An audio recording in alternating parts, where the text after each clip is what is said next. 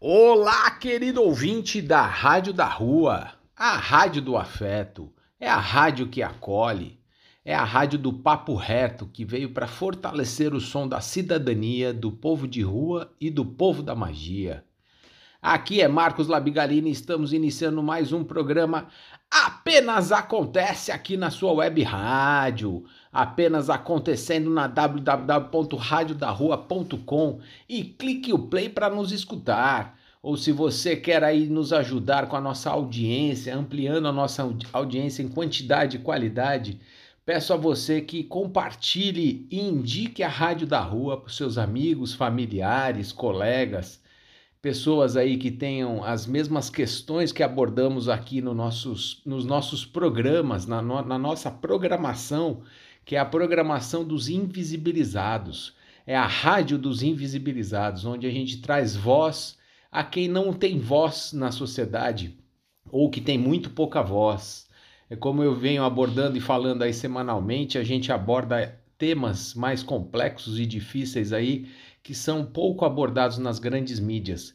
E a gente traz informações, pesquisas, é, artigos científicos para tratarmos aí dos assuntos que falamos no nosso programa apenas acontece em pílulas de informação sobre autismo, sobre transtornos mentais, sobre síndromes. Falamos também sobre paternidade atípica, paternidade ativa, paternidade neurodiversa, visões aí de paternidade diferentes na sociedade para que a gente possa ampliar o nosso, a nossa visão sobre família, a nossa própria visão sobre a nossa família e o como que a gente gostaria que, que a gente quer que a nossa sociedade siga daqui para diante, não é mesmo? Em 2023 temos que falar desses temas aí para que a gente consiga é, tocar nas pessoas, não só nos pais como nas mães, para que a gente consiga ter uma visão privilegiada sobre família e a preocupação com os filhos e com todos os entes. É, hoje, especialmente aqui nesta segunda semana de outubro, aqui abrindo os trabalhos no Apenas Acontece, gostaria de mencionar aqui esta semana vai acontecer no dia 10 de outubro, Dia Mundial da Saúde Mental. Então, falar um pouquinho como o nosso programa aborda assuntos da saúde mental, é, também deixar esse salve aqui, essa homenagem a esse Dia Mundial da Saúde Mental, para ampliar a conscientização sobre questões relacionadas à saúde mental em escala global. É uma data celebrada globalmente para conscientizar sobre questões relacionadas à saúde mental. Ela busca reduzir o estigma em torno de transtornos mentais, promover a compreensão e o apoio às pessoas que enfrentam desafios de saúde mental, além de incentivar go governos de todo o mundo a destinarem parte de seus recursos para essa área. A data é marcada por campanhas de conscientização, eventos educacionais e discussões sobre temas relevantes para a saúde mental. No Brasil, o Ministério da Saúde promove um conjunto de ações dentro da Política Nacional de Saúde Mental que visa fornecer assistência às pessoas com necessidades específicas em saúde mental no país, como ações de prevenção ao suicídio. Então é muito importante aí, né, depois do Setembro Amarelo, a gente vir aí falar sobre esse dia tão importante para que a gente realmente dê ênfase e possa olhar tudo que a gente vê ao, ao nosso lado e não julgar, né? E, e ter, ter entendimento, compreensão, abrir a cabeça, oferecer ajuda. É isso que a gente, quanto mais consciente se torna, mais ativo nessas questões se torna, sem sai, sai a questão de julgamento. É, Começando muito bem o programa, eu sempre trago aqui matérias informações aí de que possam ter aparecido nesta última semana sobre autismo e achei interessante aqui trazer dois temas aqui para começar o programa. Um que foi que uma participante da Fazenda atual aí da Record, ela dentro do programa falou que ela foi diagnosticada com autismo. É, achei bem interessante, bem importante e sempre trago isso nessa relevância porque pessoas famosas se assumindo, se mostrando, é, com o autismo, ou, ou a compreensão dele, ou o quanto que isso fez bem, é sempre importante e relevante para toda a nossa sociedade, para compreender que nós temos um número de autistas muito grande dentro da sociedade que a gente simplesmente ignora, bota debaixo do tapete. O tapete já não está possível de andar. Então a gente está precisando tirar o tapete e trazer todos esses temas à baila e a gente poder conversar de igual para igual com as mesmas necessidades ou as mesmas os mesmos objetivos. É, achei interessante também uma outra matéria que eu vi na, no, no, no portal R7, Lifestyle ao Minuto, mentiras que nós acreditamos sobre o autismo. E é, a matéria ele com, fala principalmente sobre as pessoas acreditarem nas mentiras e permanecer nessas mentiras. Então, o importante é de realmente desmistificar e falar que não é desse jeito. A falta de compreensão a respeito do autismo pode dificultar muito que pessoas diagnosticadas tenham sua condição reconhecida e acessem o apoio que necessitam.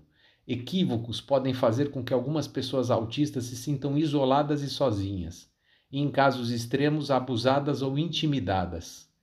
Muitos pais de crianças com autismo podem desesperadamente procurar resposta pela internet, mas o mundo online está recheado de informações equivocadas.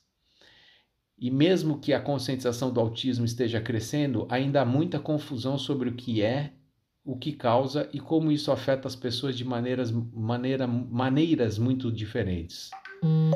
É, então acho que é importante aí a gente sempre correr atrás de boas informações e aconselho aí a todos também a, a olharem essas questões né, da agressividade, da questão da doença, né? Autismo não é uma doença. O autismo não tem cura, por ele não ser doença, ele não tem cura. Vacinas não causam autismo. Então, são vários desses mitos que a matéria passa que eu achei importante a gente abordar do início e vale a pena também a gente sempre é, re, reaprender, re, reviver para a gente poder ter isso bem memorizado e poder passar à frente. Começando muito bem o programa de hoje. Pílula de informação, autismo. E vamos para a nossa pílula de informação sobre autismo aqui no seu Apenas Acontece, onde trazemos aí temas, informações, é, pesquisas realizadas, informações mais recentes publicadas aí nas grandes mídias ou nas pequenas mídias também que eu busco pela internet no Google e vamos atrás aí de várias informações que eu acho interessante para, estar trazendo aqui para o programa e a gente poder abrir a cabeça, né? E hoje o que eu trago aí é sobre contato visual do autista, né? Essa dificuldade que é uma das características que achavam que fosse uma das características, mas que pode ser realmente treinada e que pode ser melhorada e não só no, nos típicos como nos atípicos. E aí eu estou trazendo essa matéria que fala que é do, do, escrita por uma psicopedagoga, Érica Moura, que fala sobre contato visual é fundamental para a criança autista. No dia a dia, o contato visual é usado como linguagem não verbal para transmitir emoções, interesse e atenção. Porém, crianças, por, crianças autistas podem ter dificuldade no contato visual por diferentes razões. Algumas são hipersensíveis aos estímulos visuais, achando desconfortável olhar diretamente nos olhos. Outras têm dificuldade em processar as informações visuais e preferem direcionar sua atenção para outros estímulos. De acordo com um estudo feito pelos pesquisadores de Yale, Neural Correlates of Eye Contact and Social Function in Autism Spectrum Disorder, publicado pela revista PLUS existe uma região específica do cérebro que está ligada ao contato visual reduzido em crianças e adultos autistas. Por isso, é importante o acompanhamento de profissionais para estabelecer táticas para o bem-estar da criança autista. A paciência, o afeto e o acolhimento também são essenciais. Porém, há estratégias que podem ajudar as crianças autistas a desenvolver o contato visual de forma gradual e confortável. Estabeleça um ambiente calmo, sem distrações excessivas que possam causar desconforto visual. Use objetos visuais atraentes, brinquedos que despertem o interesse da criança para encorajar a olhar, o olhar na sua direção. Reforce positivamente, ou seja, elogie e recompense sempre que ela fizer contato visual, incentivando o comportamento desejado. A paciência, o afeto e o acolhimento também são essenciais. Respeite o tempo da criança e não a pressione para fazer contato visual, se ela se sentir desconfortável. Aumente gradualmente o tempo de contato visual conforme ela se sentir mais segura. Portanto, é importante ressaltar que não são todos os autistas que evitam esse tipo de contato, mas sim que essa é uma das características marcantes do diagnóstico. Por isso, a importância do acompanhamento especializado sempre. E, acima de tudo, é importante promovermos a inclusão e respeitarmos os limites de cada criança. Eu achei interessante trazer esse artigo e também bastante interessante para mim, para minha esposa, que nosso filho não fala, né? Não, hoje em dia ele se comunica através do pod, através do olhar, através do riso, mas não através da, da fala. E a gente sempre teve muita dificuldade com isso, principalmente nos momentos de maior aflição, de dor, de alguma sensação que de incômodo que ele tenha, mas que a gente não consegue identificar. Ele também ele não tem muita sensibilidade à dor então ele tem um limiar de dor maior, então acaba reclamando somente realmente quando a coisa chegou num, num nível insuportável e aí a gente fica totalmente preocupado, sem saber o que fazer, né? atônitos ali porque a gente não conseguiu acompanhar o processo dessa dor até chegar nessa dor maior que ele teve. E realmente aí uma das coisas que a gente vem fazendo, os exercícios que a gente vem fazendo é o olhar, é a atenção, é mostrar para ele o, o que a gente está pensando, falando, vendo, né, com o nosso olhar, com o olhar dele na gente. E é uma construção de paciência, resiliência, dia a dia. E como ela falou também, que deve ser feito aí sem forçação, porque a hora que começa a forçar ele não, não adquire mais nada, não né, sai de si, fica emburrado e não quer saber de mais nada. Então tem sempre esse olhar aí nosso de qual, qual quanto que a gente caminha, quanto que a gente puxa para a corda não estourar, né? O quanto que a gente pode levar isso adiante sem a corda estourar e vamos aí exercitando dia após dia, um pouco mais hoje, um pouco mais amanhã. Amanhã ele não acordou bem, a gente volta, não fica tanto.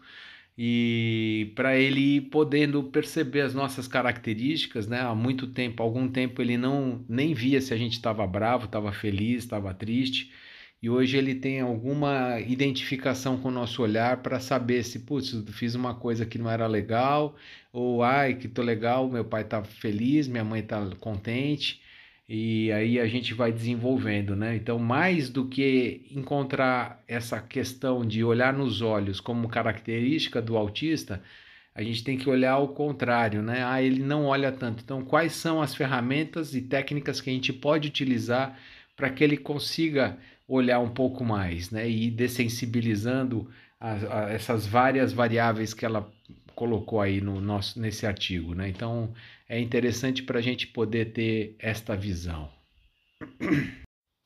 E esta foi a primeira pílula de informação do seu programa Apenas Acontece. Apenas acontecendo agora aí na sua web rádio ou no Spotify aonde e quando você estiver escutando. Ah, pegando todos os meus queridos ouvintes aí, os que estão aí online e os que estão offline escutando depois. Sempre importante a participação de todos. E eu peço a vocês que tenham sugestões, é, alguma dúvida, elogio, crítica, que possa entrar em contato conosco aí no nosso Instagram, arroba Rádio da Rua. E aí mande um direct para nós aí com a sua sugestão, com a sua crítica, com a sua dúvida, que a gente vai tentar incorporar aqui no nosso programa, trazendo mais informações e enriquecendo o programa de acordo aí com a necessidade dos nossos ouvintes. E realmente esta pílula de informação aí falando sobre a questão visual é importante para a gente desmistificar algumas questões aí que ficam grudadas no autista e que na verdade são algumas características que alguns podem ter e outros não têm. Né? É importante frisar isso. É, então, agora seguindo para uma boa música brasileira, começando o nosso pupurri de músicas brasileiras, especialmente selecionada para o dia de hoje. Vamos de Zé Ramalho, Chão de Giz.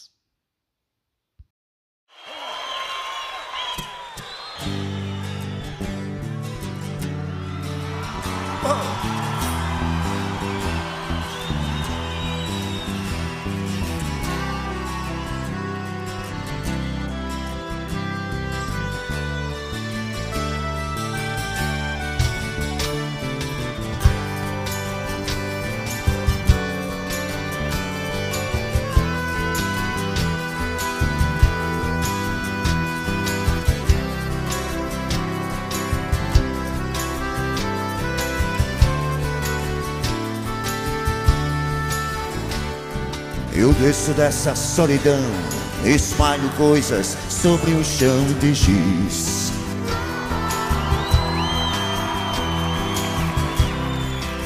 Meros devaneios tolos a me torturar.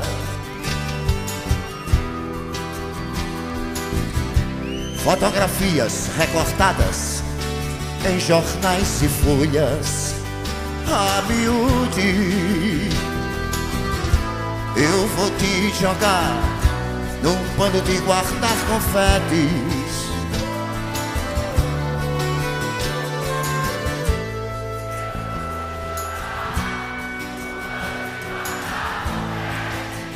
Oh,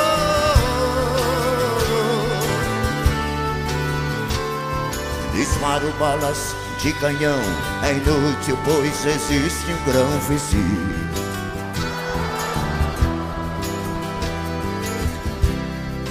Tantas violetas velhas sem um colibri.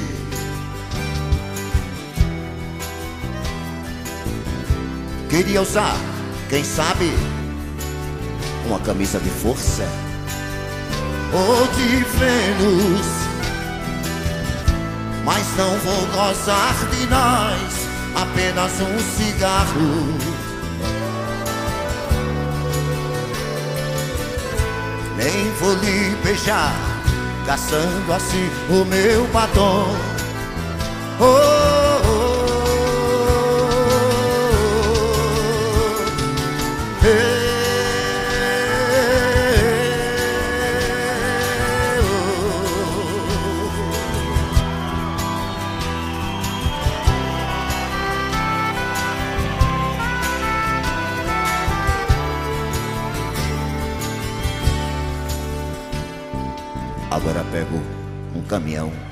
lona, vou a nocaute outra vez.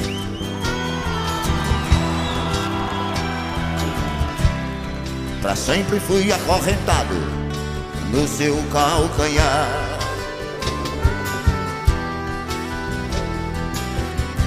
Meus 20 anos de boy, that's over, baby. Freud explica. Não vou me sujar Fumando apenas um cigarro.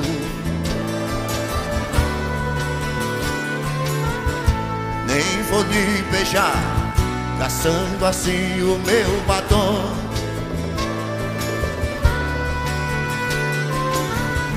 Quanto ao pano dos confetes Já passou meu carnaval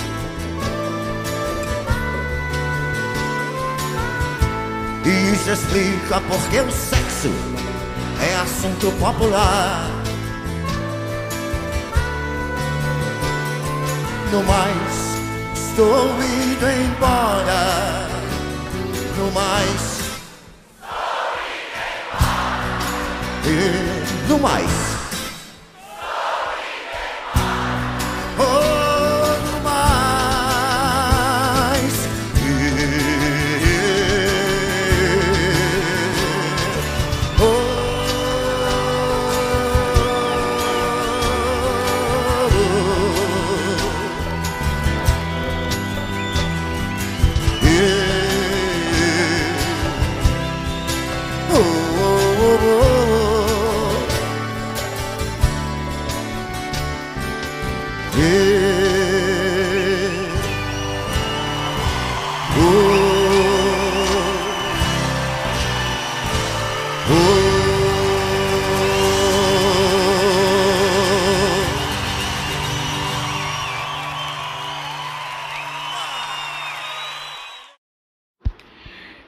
De informação, paternidade ativa. E vamos para a nossa pílula de informação sobre paternidade ativa aqui do seu Apenas Acontece. É, eu sempre trago aí, faço pesquisas, colho informações, recebo é, material de pessoas aí que, que sabem que eu sou interessado nesse assunto e quando surge alguma novidade me enviam. É, e eu acabei de ver aí um artigo que saiu na, no, na revista Vida Simples, é, em 12 de agosto, que fala da paternidade ativa. A paternidade ativa é decisiva para a saúde mental das crianças. Ah, esse, esse artigo foi escrito por Ana Tomazelli, psicanalista que defende a importância da paternidade ativa nas relações familiares e debate a ausência paterna no Brasil. De acordo com os dados divulgados pela Associação dos Registradores de Pessoas Naturais, o início de 2023 re registrou um cenário preocupante, com mais de 60 mil crianças inscritas no país somente com o nome da mãe, durante os três primeiros meses do ano. Essas estatísticas suscitam questionamentos profundos acerca do impacto da presença, assim como da ausência da paternidade na saúde mental e no bem-estar presente e futuro desses filhos. Por fazermos parte de uma sociedade que ainda entende que a função de cuidador é exclusiva da mulher e que a responsabilidade do homem nesse aspecto é menor ou até mesmo inexistente, muitas vezes as conversas sobre paternidade partem da ausência em vez da presença. Os dados que mostram o número de crianças sem os nomes dos pais na certidão de nascimento vai muito além do número. Não são raros os casos de crianças, jovens e adultos que têm o nome do seu pai nos documentos, mas, mas vivem o abandono paterno. O tema da paternidade ativa tem ganhado outra dimensão nos últimos anos e o tema passou a ser incluído no Programa Nacional de Atenção Integral à Saúde do Homem do Ministério da Saúde, com iniciativas que visam estimular a participação no parto e nos cuidados básicos com o recém-nascido, fortalecendo esse vínculo desde o início. A presença paterna é de grande importância para o desenvolvimento dos filhos e para a saúde dos pais também. Falando de presença, de uma presença positiva, respeitosa, acolhedora, os benefícios para pais e filhos são inúmeros. A paternidade ativa fortalece os vínculos afetivos e emocionais com os filhos, além de trazer mais significado para a vida do pai. É crucial reforçar que o pai tem papel tão importante quanto o da mãe na vida de um filho. A presença paterna influencia diretamente o desenvolvimento cognitivo e social da criança. Além disso, impacta positivamente na saúde mental da mãe. A presença do pai tem benefícios sistêmicos. Os desdobramentos da, na saúde mental também ocorrem de outra forma na ausência. Ela opera grandes impactos na vida de uma criança, lembrando que essa criança será um adulto que também trará esses traumas e vazios. Muito se falam, muito se fala de NAPAM, que é a mãe que exerce algo do papel do pai para minimizar de alguma forma os impactos emocionais nos filhos, mas pouco se diz sobre a carga emocional para a mulher e para a criança que vive esta situação. Hoje a, sociedade avançou nos debates sobre família, maternidade e paternidade, sobretudo por causa dos formatos de família que vão além do que é tradicional mas a paternidade versus a saúde mental das crianças ainda é um tema que precisa de muita conversa e aprofundamento. Países colonizados em geral, sobretudo de colonização de exploração como o Brasil, são países fundados na violência contra os corpos femininos negros e indígenas, o que pautou a ausência paterna nos filhos que nasciam sem pai conhecido. Ou seja, há uma linha histórica que dita esse modus operandi Além disso, socialmente, os pais também muitas vezes viveram a incompetência paterna com seus próprios pais, sem demonstrações de afeto, sem diálogos e até mesmo com violência. Obviamente, essa não é uma justificativa, não é uma desculpa, mas é como se o ser pai fosse um ensinamento que perdura através das gerações dessa forma. O que digo é que alguma geração vai ter que tomar a decisão de interromper esse ciclo Então, cada vez mais é preciso haver um convite para a reflexão não só dos novos pais, mas dos que já são pais e até pais mais velhos, para que repensem sobre esse contexto e rompam com essa forma de paternar. O estudo Atitudes Globais em relação à igualdade de gênero, gênero aponta que uma, um quarto da população brasileira acredita que homens ficam em casa para cuidar dos filhos são menos homens.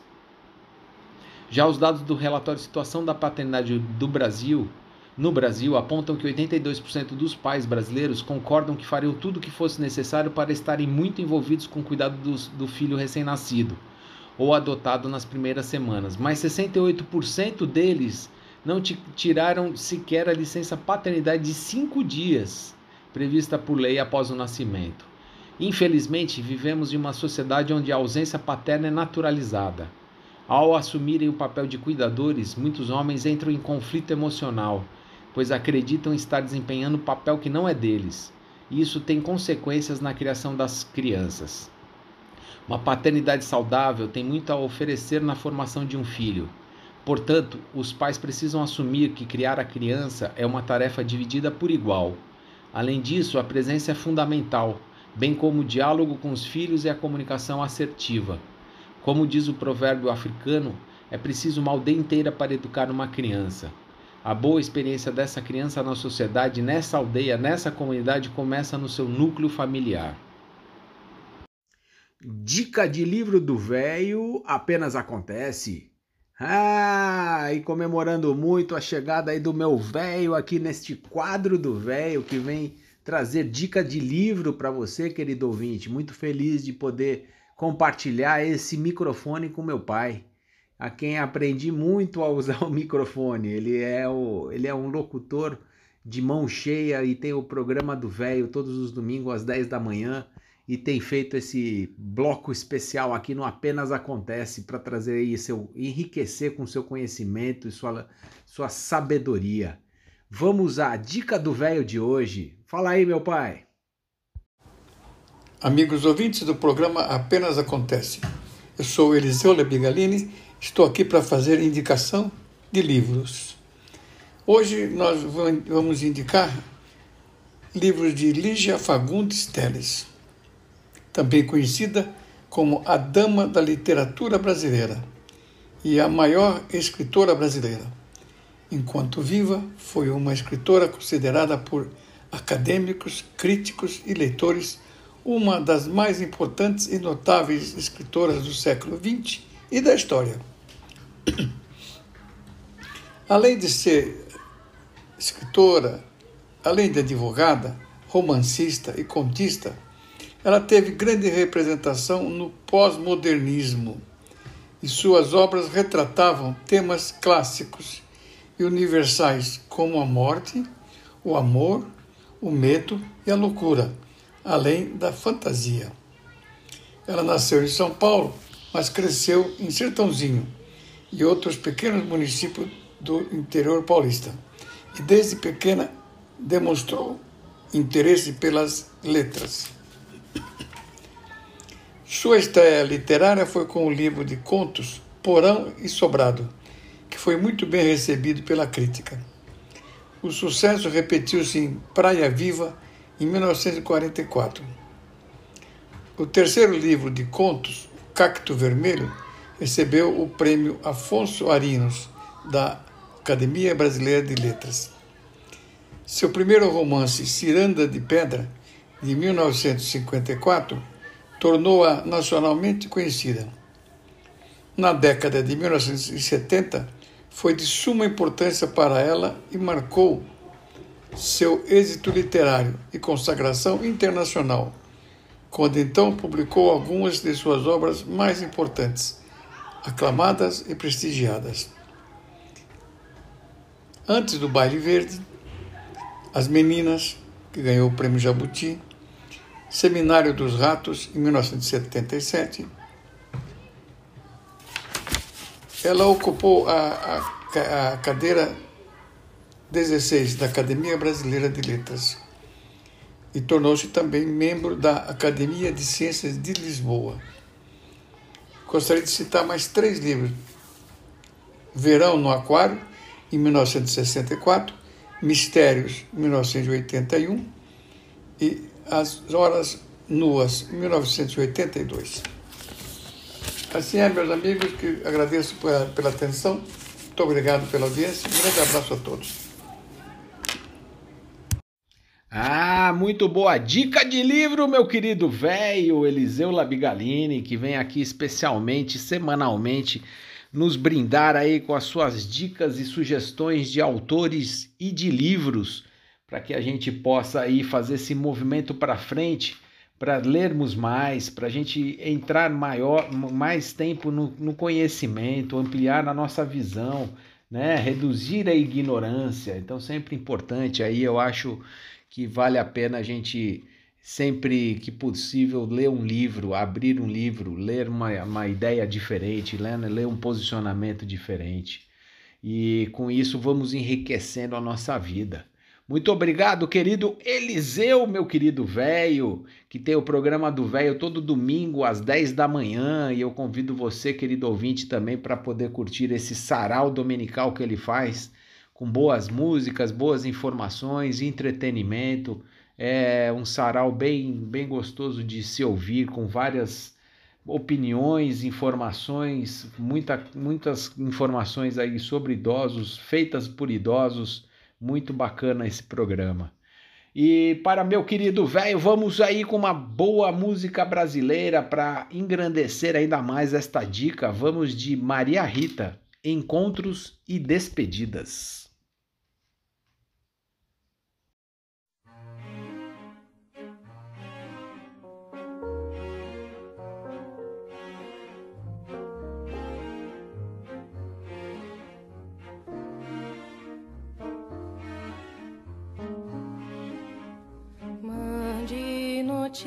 No mundo de lá, diz quem fica. Me dê um abraço, venha me apertar, tô chegando. Coisa que gosto é poder partir sem ter planos. Melhor ainda é poder voltar quando quero.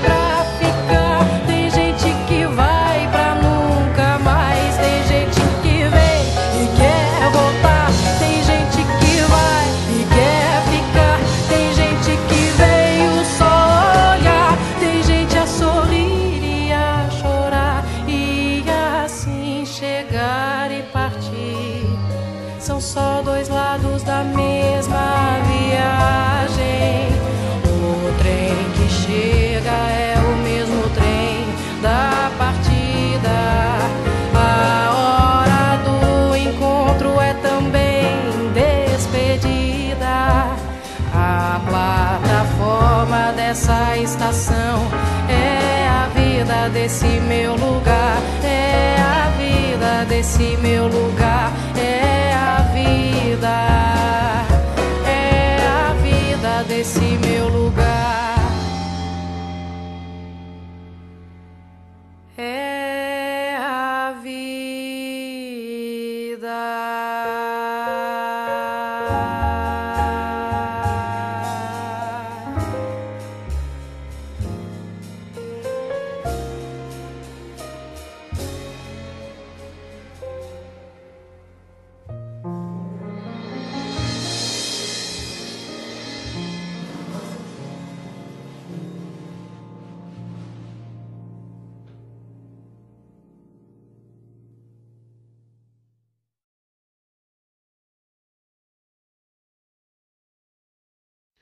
Pílula de informação, autismo. E vamos para a nossa pílula de informação sobre autismo aqui no seu programa Apenas Acontece. É, falamos aqui semanalmente e trago informações, pesquisas, trabalhos, é, informações que a gente pega nas redes sociais para a gente conseguir falar um pouquinho mais sobre o autismo e desmistificar principalmente o beabá e as questões básicas que os pais e os próprios autistas acabam passando na sociedade. É, trago hoje um texto da Jéssica Borges, ela tem o perfil no Instagram sou, sou Jéssica Borges, vale a pena segui-la e, e acompanhá-la, ela é mãe de autista e ela é autista, então ela traz vários textos aí bastante, com muita propriedade, bastante consciência que eu gosto de compartilhar por trazer aí questões que a gente acaba vivendo juntos, da, da mesma forma, né, como pais de autista. Confesso que ainda estou processando a felicidade que foi ver o Ravi, o filho dela, ontem, indo curtir sua primeira festa de aniversário sem estarmos juntos por escolha dele, num ato simples, generoso e que marcou a memória do nosso filho. Um convite de aniversário de uma amiga da turma dele, sem deficiência, chegou. Para quem não vive essa realidade, pode ser que isso seja uma coisa pequena. Para nós, é a possibilidade de acreditar que o mundo pode ser, sim, mais acolhedor com nossos filhos. Um pequeno gesto que aponta para as diversas possibilidades, inclusive a de incluir alguém. Nós que somos pessoas com deficiência ou, e ou familiares de pessoas com deficiência, sabemos que convites assim não chegam com frequência não se não for de alguém do seio familiar ou dos poucos amigos que ficam isto quando chega. A verdade é que a realidade nos faz acostumar com o não. Vamos ao cinema sabendo que talvez possa rolar algum estresse na fila. A ida ao supermercado pode terminar numa negativa de direito básico. Passeio na praça, mesmo sabendo que há chance de bullying e de não ter um brinquedo adaptado o não lugar, o não acolhimento, a não compreensão, o não. E começamos a desistir de frequentar alguns ambi ambientes que não estão preparados para nos receber. O não apoio, o não suporte, o não convite. Mas e quando finalmente um convite aparece? Bem, para nós foi a certeza de que a convivência com a diversidade tem oportunizado crianças e famílias sem deficiência a conviver com o outro, sem pré-julgar, a fim de acolher, de deixar de pertencer. Foi assim que nosso filho estava ontem, pertencente. Por isso que seguimos na luta. Quando falamos que é pelo básico, isso inclui a conscientização das crianças, para que ações como a de ontem se tornem, se tornem comum e não rara. Não só nas festas e aos convites que desejo que continuem chegando para todos, mas para que as outras crianças também tenham o direito de pertencer mesmo nas pequenas coisas e nos pequenos momentos, que pertençam ao mundo simplesmente sendo quem são, e sejam acolhidos da forma equitativa e justa pelo mesmo motivo. É um texto brilhante aí escrito pela Jéssica, sempre aí com muita propriedade, falando de coisas difíceis que passamos aí nós como pais de crianças autistas. Sabemos aí da, das dificuldades que a, a os pais de crianças que não tenham deficiência é, acabam passando, acabam vendo e acabam deixando de lado para não ter que encarar o, o, problema de frente, ou pelo menos de dar um acolhimento, não precisa nem encarar o problema, a gente não quer nem que faça isso, mas pelo menos que nos veja, que, no, que a gente seja sentido e que a gente faça parte. É, aprendi uma outra também com a Fátima de Queuante, que é toda vida importa. E se toda a vida importa, a gente tem que dar a mesma atenção que a gente dá para quem tem deficiência, para quem não tem deficiência. É simples assim, a equi, equidade. E a gente conseguir incluir, trazer, acolher, para que a gente possa ter uma sociedade um pouco mais justa, um pouco mais com mais equidade e que consiga ver realmente que as necessidades de cada um são diversas e que nem todos têm as mesmas necessidades e nem todos vão chegar com, nos mesmos objetivos que possam ter sido delineados ou que se faz numa sociedade entre aspas comum. Isso não existe. A gente tem que começar a olhar que a deficiência faz parte da sociedade. Aqui no Brasil mesmo são cerca de 25% de pessoas com deficiência. A gente está falando de 25%. Né? E a gente está falando também do, do número de diagnóstico de autismo que vem aumentando, que na verdade vem sendo reconhecido, né? Porque ficaram muito tempo debaixo do tapete sem um, sem um diagnóstico e que agora conseguem, com um pouco mais de técnica, habilidade e conhecimento da parte médica, fazer esse diagnóstico. E que a gente consegue então saber que tem muitas pessoas com deficiência convivendo conosco não dá mais para a gente fechar o olho ou querer ficar continuar fazendo bullying por ser por, você não ter nenhuma deficiência. Não tem menor graça. A graça está da gente poder conviver todos juntos. Quisera eu que um dia chegasse, chegue esse dia. Horóscopo da semana apenas acontece. Ah, e vamos para o nosso momento astrológico do programa. Trazemos aqui a nossa astróloga e repórter Amanda Labigalini, a minha Amandinha, para trazer aí a, a visão do astral em relação à nossa semana. Como é que os astros apontam os nossos caminhos, o que, que é melhor fazer, quando é melhor tomar uma decisão, quando que é melhor que a gente vai estar de mais disposto. Então vamos escutar o horóscopo desta semana. Fale lá, Amandinha.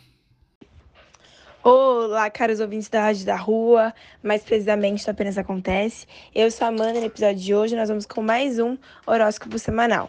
No horóscopo da semana, é, eu venho falar para vocês que é uma semana é, intensa no sentido de muitos eventos astrológicos, é, tanto, tanto astrológico quanto ocorrendo no nosso universo, né? Isto é, quando há alguma sincronicidade no nosso dia a dia, aquilo afeta o, o universo e não a astrologia, por não envolver planetas astrológicos. Então, logo amanhã a gente vai ter é, um, um evento assim, né, digamos, é, que pertence ao universo, que é o dia 10 do 10. Então, é essa sincronia que faz com que as coisas é, já come, começam a ficar mais é, intensas. Isso porque, quando a gente tem uma sincronia, é como se um portal se abrisse para a gente entrar nele e, e dar adeus, assim, para algumas coisas que não nos pertencem mais. E, e aí vale a pena lembrar, assim, né, que a gente está numa lua minguante encaminhando para uma lua nova, e essa lua nova vai acontecer em um eclipse. Então, esse é outro evento astrológico muito potente, muito intenso, que o eclipse ele sempre fala muito de mudanças, né? Então, amanhã o que eu indico para vocês é vocês, caso o dia esteja muito caótico, caso vocês não consigam dormir bem no dia 10, é, enfim, caso coisas assim aconteçam que deixem vocês sobrecarregados ou que deixem vocês com a emoção assim a flor da pele, é, entender que isso é o natural, que isso é o esperado, não sei se a palavra certa é o natural, mas que é o esperado por ser um evento assim muito forte, que é um portal. E aí, nesse dia também, é muito importante vocês pensarem aquilo que vocês querem construir, que vocês querem alcançar. É... Eu tenho um pouquinho de dificuldade em acreditar na lei da atração, mas à medida do possível eu acredito nela com algumas críticas. Então, pensar assim em tudo aquilo que vocês querem construir, pensando já como se vocês já estivessem vivendo aquilo e não como algo muito distante, como se fosse algo que vocês jamais conseguiriam, sabe? Tenham um pensamento forte de que se vocês querem, vocês alcançam e vocês vivem aquilo. É, e aí, no dia 14, nós teremos um eclipse é, no, no eixo de lua. É, da lua da lua nova em Libra e, e esse eclipse ele vai atingir principalmente as pessoas que possuem posicionamentos fortes, isto é, Sol, Lua, Ascendente ou Vênus, é, nos signos de Ares, Le, Ares, não, Ares, Câncer, Capricórnio ou Libra. Então, pessoas que têm esses posicionamentos fortes podem sentir com mais intensidade, podem ser atingidos, podem não, vão ser atingidos é, por, esses, por esse eclipse. As outras pessoas vão ser atingidas também, mas não com tanta intensidade quanto as, as outras pessoas que possuem posicionamentos fortes em signos cardinais. É, eclipse sempre traz uma energia muito forte de mudança. E aí, essa mudança, é, para a gente entender mais como que essa mudança vai atingir a nossa vida, a gente precisa olhar o nosso mapa astral. Então, por exemplo, é, se uma pessoa tem um ascendente em Aquário, ela vai ter a casa 9 em Libra. E aí essa casa 9 vai fazer com que ela tenha uma mudança assim na expansão, no em, em quesitos de viagem, é como se tudo aquilo que vai expandir os limites dela, justamente porque a casa 9 representa Sagitário. É, uma outra coisa, se a pessoa tem um ascendente em Capricórnio, aí essa pessoa vai ter a casa 10, que é a casa da carreira, em Libra. Então, é, a mudança na vida dela vai ocorrer no eixo da carreira dela, na área profissional, é, enfim. E aí, todas essas mudanças, por mais que no início, às vezes, elas venham com. É, com uma mudança assim ruim, ela sempre, é, é, esse eclipse ele sempre traz aquilo que a gente necessita. É, então nunca é algo definitivamente ruim, na verdade nunca é sempre algo defini definitivo, mas é, esse eclipse ele sempre traz algo que precisa ocorrer. Então é isso. Ah, muito bom, minha querida astróloga Amandinha, que vem aí semanalmente nos dizer o que os astros têm para nos falar aqui na nossa semana do, de algum evento especial, falando aí sobre a lua, eclipses e também posicionamentos para que a gente esteja antenado e conectados aí com a nossa alma, para que a gente consiga receber todos esses benefícios astrais, astrológicos. E depois deste horóscopo aí, vamos com uma boa música brasileira. Vamos com Nando Reis e Samuel Rosa. Sutilmente.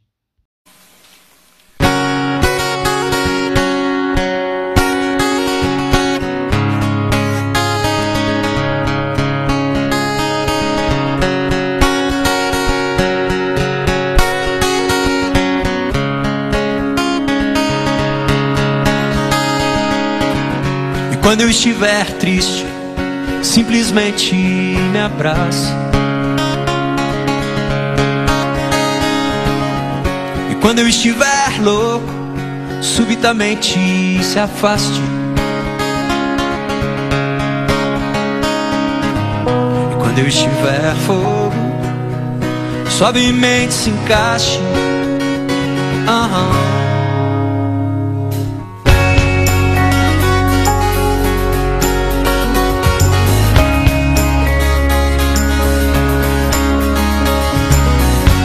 Quando eu estiver triste, simplesmente me abrace. E quando eu estiver louco, subitamente se afaste.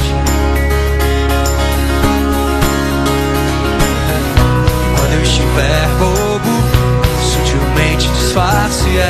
Mas quando eu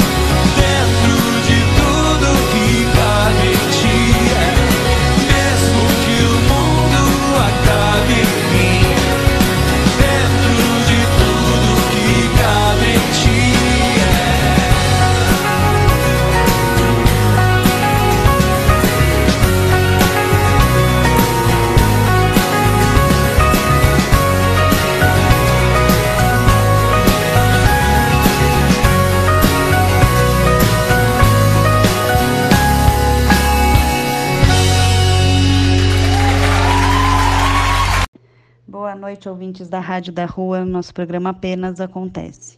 Eu sou a Rebeca Almeida, estou aqui mais uma vez para falar com vocês sobre inclusão. E hoje eu vou falar sobre o Dia Nacional da Luta é, pelos Direitos das Pessoas com Deficiência. Ele é comemorado todo dia 21 de setembro, desde 1982, porém só virou oficial, né? Já só foi assinada a lei desse dia no dia, no dia 21 de setembro de 2005. E esse dia foi escolhido, primeiro, pela entrada da primavera e segundo, por ser o dia da árvore, porque a árvore simboliza a luta da pessoa com deficiência, a primavera simboliza uma renovação, um, um recomeço. E, e essa simbologia sempre foi vista também um pouco como das pessoas com deficiência. E eu vim falar também um pouco nesse dia sobre um artigo que eu estava lendo aqui, é, bem recente, de agora, falando sobre 2022, sobre a renda mensal, é, sobre o rendimento médio real de trabalho principal de uma pessoa com deficiência e de uma pessoa sem deficiência no Brasil e em cada região do Brasil. E em média, 70%, é, as pessoas com deficiência recebem a renda de 70% do que uma pessoa sem deficiência recebe. Isso média Brasil, né? Então, uma pessoa com deficiência recebe em média R$ 1.860 e uma pessoa sem deficiência R$ 2.690. Isso são dados de 2022. A pior região é a região sul, onde chega a 77%. Aliás, a melhor, né? 77%. E a pior região norte, junto com a sudeste, que 68%. E isso me faz pensar o quanto a sociedade também não tem muita ideia do quanto se tem a mais de gasto uma pessoa com deficiência, muitas vezes, né? Então, muitas pessoas com deficiência acabam precisando de médicos particulares, porque nem tudo a gente consegue no SUS ou pode esperar. Infelizmente, há filas para tudo e às vezes não dá para esperar. É, os remédios nem sempre são oferecidos e também não pode esperar. A gente tem muitas vezes necessidade de próteses, órteses, material em casa diferenciado, dependendo do tipo de, de deficiência. É, muitas vezes tem que estruturar uma casa inteira, às vezes tem que adaptar uma casa, inclusive tendo que reformar, dependendo do tipo da deficiência.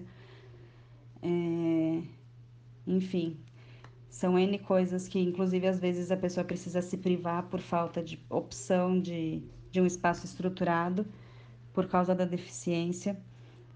E geralmente isso tem um custo, né?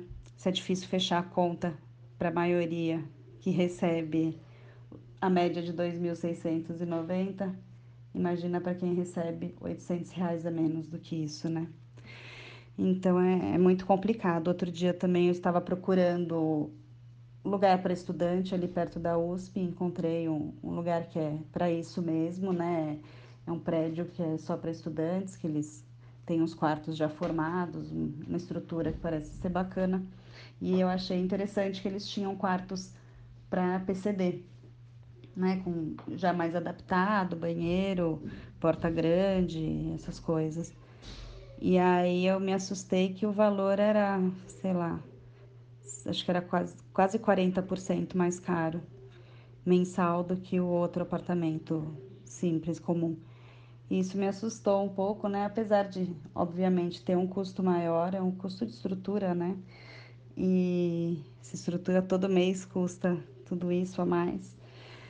Então, é repassado com um valor ainda maior, com um bônus extra para a pessoa por ela ter deficiência. E ela já recebendo menos, né? Então fica bastante difícil. Acho que a gente tem que parar para pensar e, e, tentar encontrar novos caminhos aí para para a gente colocar pessoas com deficiências em cargos onde eles podem sim terem a sua capacidade todo mundo tem a sua capacidade em alguma coisa, a gente tem que, inclusive, sempre presumir capacidade e, todo mundo ter o mesmo ganho, né? Isso seria o natural e o, o óbvio e o necessário. Então é isso que eu queria falar hoje. Uma boa noite para vocês, uma boa semana. E esta foi a nossa última pílula de informação do seu programa Apenas Acontece. E aí nós tivemos essas várias pílulas que fomos passando e tentando entreter vocês também para tirar aí o, o, pesado do tema, né? A gente sabe o quanto é difícil sacar, mas eu acho que dependendo de como você passa a informação, você consegue absorver melhor, né? E o autismo, por ser complexo, por ter várias visões, por ter é, cada, cada indivíduo a sua individualidade, como, como em tudo nesta vida, né? A gente precisa estar atento e conseguir pensar neste conjunto de pessoas que pedem apoio e pedem uma organização para que seja tenha os seus direitos assistidos, que são direitos para que ele consiga sobreviver e viver em sociedade de uma maneira digna. É só isso mesmo que a gente pede, que a gente vem batalhando e, e não vamos nos cansar. Pais de autistas não, não tem outro motivo a não ser de lutar pelo seu filho, pelo bem do seu filho, para que ele consiga na vida adulta ter autonomia.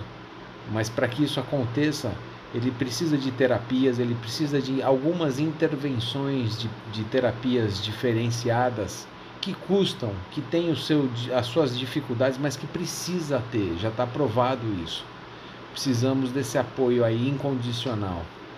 E então vamos aí fechando o programa com uma excelente música. Vamos de Gonzaguinha. Um homem também chora.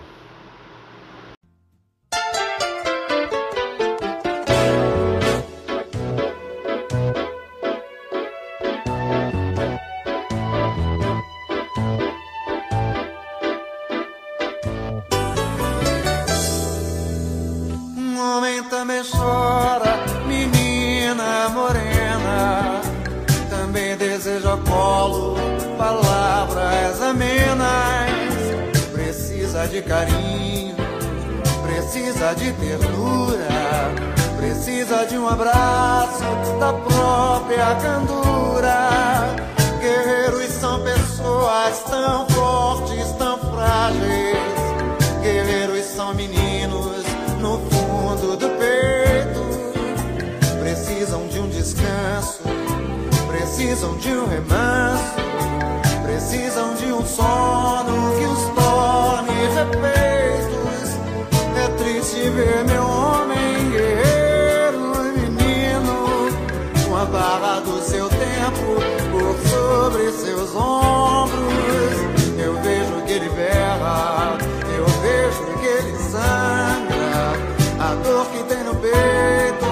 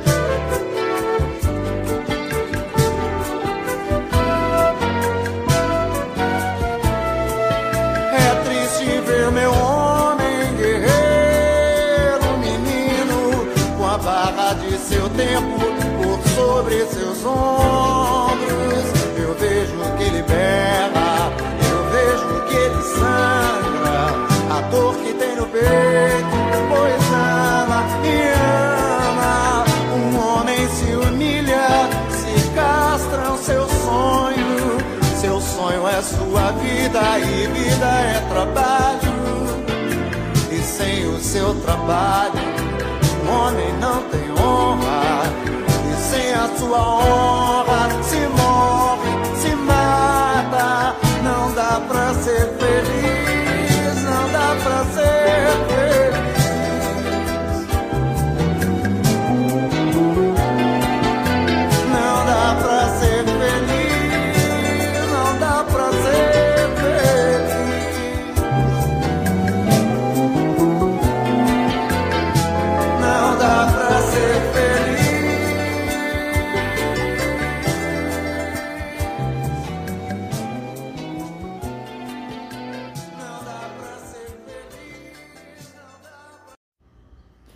Isso aí, pessoal! Terminando aí o programa com uma excelente música, ótimas informações, comentários, participações especiais. Gostaria de agradecer a todos os ouvintes que estiveram conosco até agora nessa nesta noite de segunda-feira. Desejando a todos uma excelente semana e esperando vocês no próximo programa na próxima segunda-feira às 8 da noite. Uma boa noite.